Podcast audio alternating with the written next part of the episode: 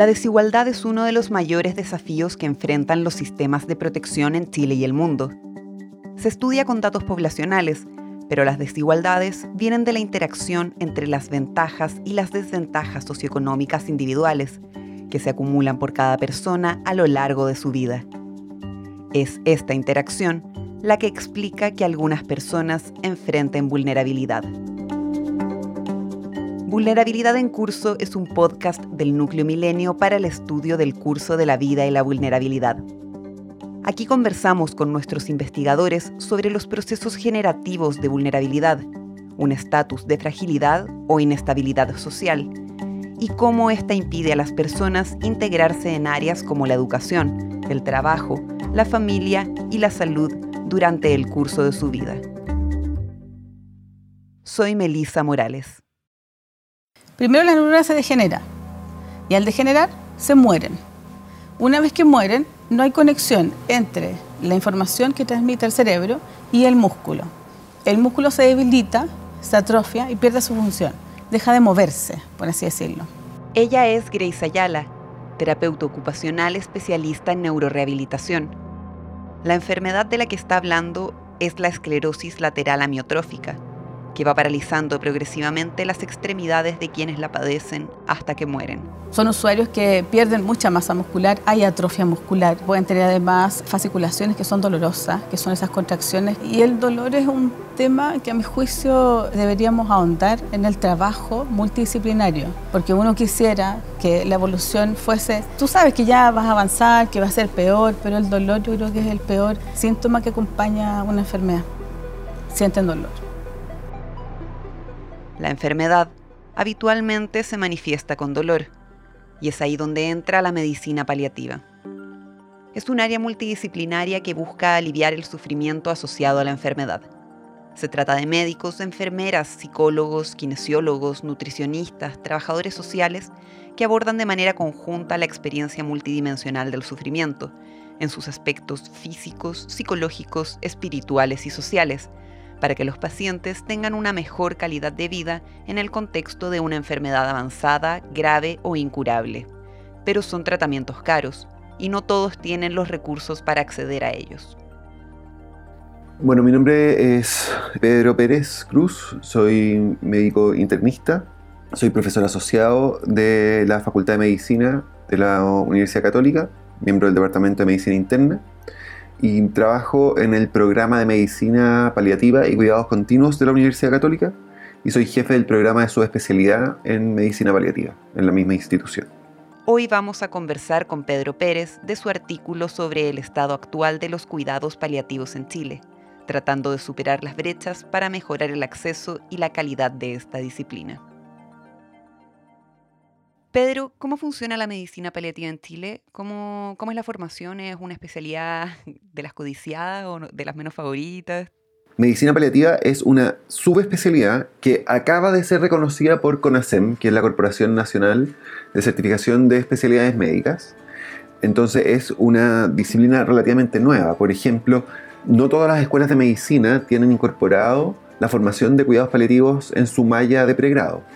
En Chile solo 3 de 24 escuelas de medicina tienen un currículum de cuidados paliativos independientes dentro de la malla, lo que habla de que el nivel de formación, a nivel de los médicos por lo menos, es insuficiente en el pregrado. Ahora, en Chile hay mucha gente que se dedica a cuidados paliativos, gente con muchísima experiencia en algunos lugares, en otros lugares gente con mucho interés, pero con formación más bien inicial. Entonces es una disciplina en la cual los médicos y los profesionales que trabajan tienen como niveles de formación bien heterogéneos. Entonces, justamente una de las cosas importantes que está ocurriendo ahora es que se acaba de certificar la especialidad y estamos en el proceso de definir quiénes de todas las personas que practican cuidados paliativos en Chile cumplen con las competencias para ser certificados como subespecialistas. En total se estima que deben haber alrededor de 40 50 personas que cumplen con los criterios de la certificación. ¿Por qué es una disciplina nueva? Para que tengamos una idea, en los años 50, ¿ya? en Chile, la esperanza de vida al nacer era de 50 años. Con el correr de los años, y con los avances de la medicina hemos tenido logros de salud impresionantes. Y hoy día en Chile, es decir, 70 años después, la esperanza de vida al nacer es de 80 años. La Organización Mundial de la Salud posicionó a Chile como el país con mayor esperanza de vida de América Latina y el segundo de toda América, solo por detrás de Canadá. Las estadísticas son elocuentes. Estamos viviendo más años, pero lo que puede sonar una buena noticia no lo es. Entonces, el tema del sufrimiento asociado a la enfermedad como un problema de salud ha sido un problema que ha surgido a consecuencia del aumento de la expectativa de vida. Entonces, por eso es una disciplina relativamente nueva, porque no lo experimentábamos como problema. Las personas antes de los 50 fallecían de infecciones, se morían de una neumonía, se morían de una diarrea. Esas eran las causas de muerte principal en Chile a principios del siglo pasado. ¿Y de qué se están muriendo los chilenos hoy? Si nosotros estimamos más o menos que en Chile mueren alrededor de 100.000 personas al año. Si vemos las causas de muerte, las causas de muerte principales son enfermedades cardiovasculares, que eso es como un 25-26%, un 24-25% es cáncer, y después vienen otra serie de enfermedades, como por ejemplo enfermedad pulmonar obstructiva crónica, o enfermedades al pulmón, enfermedades al hígado, todo lo que tenga que ver con accidentes, demencia, etc. Todas esas otras enfermedades se caracterizan porque no son enfermedades que te ocurren de un momento para otro, sino que son enfermedades que tienen trayectorias de enfermedad prolongadas. Es decir, las personas están enfermas durante meses antes de fallecer. Entonces, ¿qué es lo que significa eso? Significa que todos esos pacientes, cuando te diagnostican una de esas enfermedades, tú sabes que vas a tener la enfermedad de manera permanente y que esa enfermedad, y eso lo sabemos nosotros también por la literatura, se asocia a que los pacientes tengan malestar producto de esa enfermedad, ya sea dolor, dificultad para respirar, náuseas, sensación de cansancio, falta de apetito, problemas para dormir, angustia, trastornos del ánimo como depresión, etc. O sea, la enfermedad no solo tiene un impacto en el órgano propiamente tal, sino que afecta la experiencia de vida y la calidad de vida de las personas en un montón de ambientes, incluyendo lo físico, lo de salud mental, hay dimensiones espirituales también que están afectadas, el tema del cuidado de esa persona también es un problema para no solo el paciente, sino que para la familia. Entonces, la enfermedad se asocia a sufrimiento y eso es lo que nosotros entendemos como el sufrimiento asociado a la enfermedad.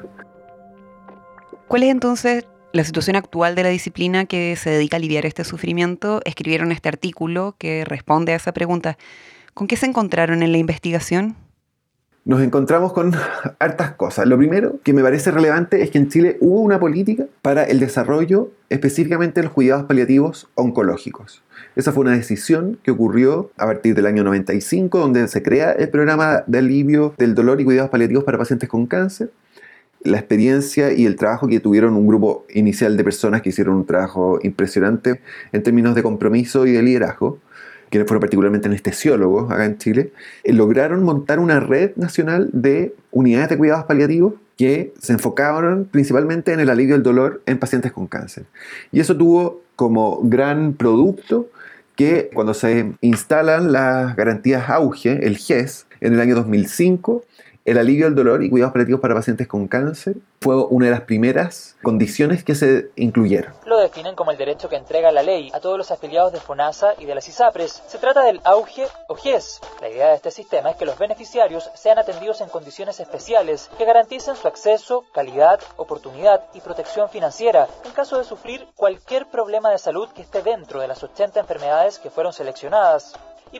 Y eso ha permitido el crecimiento de las unidades de cuidados paliativos a nivel nacional, tanto en el sistema público como en el sector privado. Entonces tenemos una cantidad de unidades que son alrededor de 200 unidades sumando ambos tipos.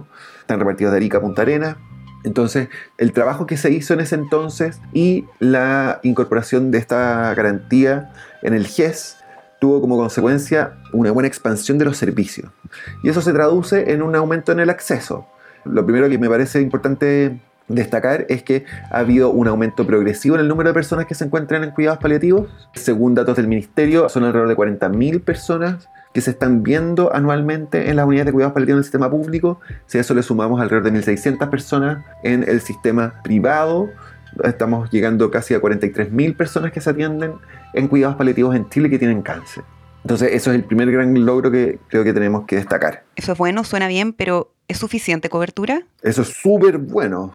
Ahora, para saber cuán bien o cuán mal estamos respecto de cobertura, tenemos que estimar el número de personas que requieren de cuidados paliativos. Para calcular ese número, lo que hicimos fue usar una metodología propuesta por un grupo de profesionales que se llama la Comisión Lancet para el Alivio del Dolor y los Cuidados Paliativos, que es un equipo internacional de personas que estuvieron trabajando entre los años 2015 y 2018. Primero hacen una estimación del número de personas que requieren de cuidados paliativos. Después estiman el número de días de sufrimiento que eso significa en términos de la carga. Después hacen una estimación de la cobertura de cuidados paliativos a nivel internacional. Y después finalmente hacen una propuesta de una canasta de fármacos y de personal de salud que debiera estar disponible para poder aliviar este sufrimiento que se cuantificó previamente. Eso es lo que hace la Comisión Lance. Yo tuve la suerte de poder participar en esa comisión como parte del comité científico asesor, así que pude hacer un seguimiento al procedimiento. Entonces, lo primero que se hizo fue identificar las 20 condiciones que se consideran que generan el mayor sufrimiento. Y a partir de los datos de mortalidad, es decir, de los pacientes fallecidos para un año determinado, se estima el número de pacientes que fallecieron y el número de pacientes que no fallecieron que experimentan sufrimiento asociado a la enfermedad. Y aquí me parece el primer dato interesante que se estima que son 125.000 personas las que requerirían de cuidados paliativos. Esos son los números globales. Ahora, si nosotros vemos por tipo de enfermedad, que eso es lo que me parece como más novedoso considerando cómo está organizado el sistema GES, en Chile son alrededor de 48.000 personas con cáncer que requerirían de cuidados paliativos. Y si nosotros hacemos la diferencia, son alrededor de 77.000 personas que no tienen cáncer que requerirían de cuidados paliativos. O sea que hay alrededor de 77.000 personas que podrían estar recibiendo, que requieren, que están sufriendo, que tienen otras enfermedades y que no lo están recibiendo. ¿Qué enfermedades son estas? Básicamente son demencia, pacientes con enfermedades cerebrovasculares, pacientes con VIH, pero entendiendo el VIH en el contexto de que son personas que tienen enfermedad crónica y que tienen muchos síntomas producto de la enfermedad.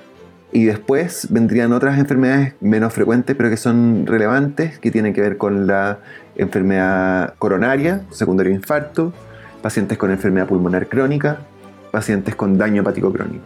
Esas serían como las grandes causas de enfermedades no oncológicas que generan un enorme sufrimiento asociado a la enfermedad y que hoy día las políticas de salud no están abordando ese sufrimiento. ¿Qué son las cosas que se pueden hacer y se hacen en Chile o que no se hacen para aliviar el sufrimiento? Hay un montón de cosas que se pueden hacer. Uno es, por ejemplo, la disponibilidad de analgésicos, básicamente. En Chile había una política súper buena para facilitar el acceso a analgésicos, por ejemplo, para pacientes con cáncer, porque se entiende que el dolor es un problema mayor en pacientes con cáncer. Se pueden dejar antidepresivos si hay depresión, se pueden dejar estimulantes si es que los pacientes experimentan fatiga, medicamentos para las náuseas, medicamentos para la ansiedad o medicamentos para dormir. Se pueden hacer intervenciones, educaciones terapéuticas a los pacientes, se puede hacer psicoterapia. Hay un montón de intervenciones que se pueden hacer para aliviar el sufrimiento asociado a la enfermedad. Y eso es, justamente el punto que propone finalmente esta comisión Lancet, que es que debiera haber una canasta básica de medicamentos de este tipo que yo te describía y de personal entrenado en alivio del sufrimiento que debiera estar disponible para todos los pacientes que lo requieran. Mencionas muchos medicamentos para aliviar malestares que no son físicos. En pacientes con enfermedades no oncológicas, el sufrimiento psicológico es el 50% del sufrimiento de esos pacientes. Entonces, si nosotros pensamos en ampliar la cobertura de cuidados paliativos para pacientes con enfermedades no oncológicas, todo lo que tenga que ver con el alivio del sufrimiento salud mental, síntomas psicológicos, debieran estar mucho mejor cubiertos en la canasta. Entonces, si se quieren ampliar los cuidados paliativos en Chile, la ampliación de la canasta para pacientes con enfermedades no oncológicas debiera incluir un mayor componente de intervenciones en el área de la salud mental. ¿Y estamos pensando o está alguien pensando en ampliar esa cobertura? Mira, afortunadamente la Comisión de Salud del Senado, en el fondo se está discutiendo ahora, estos días, una ley que propuso el gobierno que es de acceso a cuidados paliativos universales. Entonces, inicialmente esa propuesta de ley era una ley marco que no venía con financiamiento. Entonces, como ocurre muchas veces aquí en Chile, se garantiza un derecho, pero sin que haya un plan para garantizarlo efectivamente. Entonces, la discusión que está ocurriendo ahora en la Comisión de Salud del Senado apunta justamente a poder dotar de financiamiento a esta canasta para poder ampliar la cobertura de pacientes no oncológicos, pero con financiamiento que permita efectivamente, no solo a nivel de derecho, sino que a nivel como en la práctica, se pueda ampliar la cobertura de cuidados paliativos para enfermedades no oncológicas.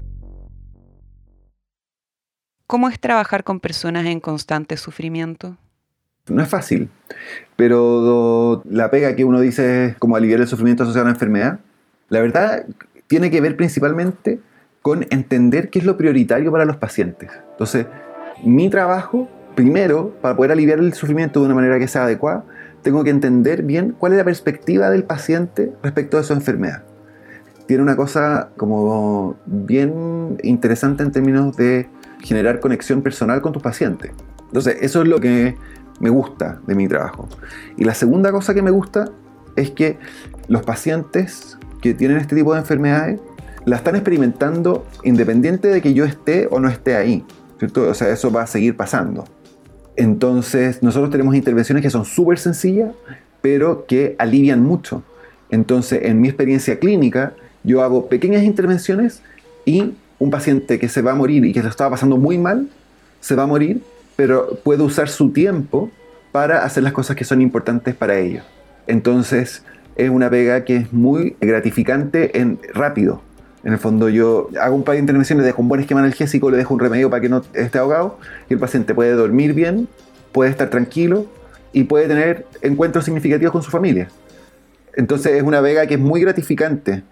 Entonces, pucha, es reconocer que esa persona que está en una situación de fragilidad, vulnerable, que lo está pasando mal, pucha, nosotros podemos hacer cosas para que esa persona lo pase menos mal y que pueda tener una buena vida hasta el momento final de su muerte. Entonces, uno puede mirar a estas personas como con temor y decir, ¿sabéis qué? Pucha, no me quiero acercar a ese sufrimiento, pero también uno puede acercarse a esas personas y decir, chuta, yo me acerco a ti como otra persona igual que yo y quiero ayudarte a que tu experiencia de vida en el último tiempo sea una buena vida también. ¿Y qué lugar ocupan los cuidados paliativos en la discusión sobre la eutanasia? La eutanasia se ha propuesto como una manera de solucionar el sufrimiento asociado a la enfermedad. Es decir, la parte de la argumentación que promueve la eutanasia dice que en el fondo si un paciente está experimentando sufrimiento asociado a la enfermedad de manera intolerable, debiera tener acceso a la eutanasia entendiendo la eutanasia como la administración de un fármaco con el objetivo de que el paciente fallezca de manera inmediata a consecuencia de la administración del fármaco. Entonces, la pregunta que yo me hago hoy día es la siguiente. ¿Es esta la solución que el Estado le debe garantizar a los pacientes que experimentan sufrimiento asociado a la enfermedad? Si nosotros tenemos que en Chile mueren 100.000 personas, de las cuales 75.000 fallecen por enfermedades crónicas que producen sufrimiento asociado a la enfermedad, y de esas 75.000, solo 25.000 que son pacientes con cáncer tienen acceso a cuidados paliativos. ¿Cuál es la respuesta que el Estado le da a las personas que experimentan sufrimiento asociado a la enfermedad por no cáncer? Con la aprobación de la ley de eutanasia, lo que está diciendo el Estado es que la alternativa para esos pacientes que experimentan sufrimiento asociado a la enfermedad es morirse. Es que alguien administre algo para que en el fondo muera y que deje existir y así hay menos sufrimiento. Entonces la pregunta que yo me hago es si hay una disciplina del área de la medicina que se preocupa del sufrimiento asociado a la enfermedad, ¿qué es lo que el Estado debiera garantizar a las personas? La respuesta que nosotros tenemos es que hoy día en Chile lo que se requiere de manera urgente es una ley que garantice el cuidado paliativo universal, porque eso es lo que garantiza que el sufrimiento asociado a la enfermedad sea aliviado.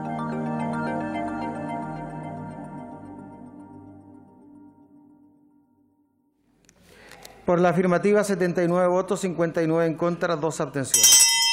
Aprobado y despachado el proyecto al Senado.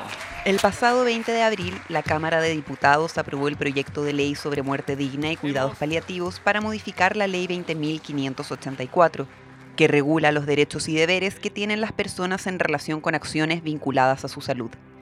El proyecto elimina el artículo que indica que en ningún caso el rechazo de tratamiento podrá implicar como objetivo la aceleración artificial del proceso de muerte, y agrega que Solamente la persona a quien se haya diagnosticado un problema de salud grave e irremediable tiene derecho a decidir y solicitar asistencia médica para morir, de acuerdo con los requisitos y formas establecidas en la ley, abriendo así la posibilidad a la eutanasia.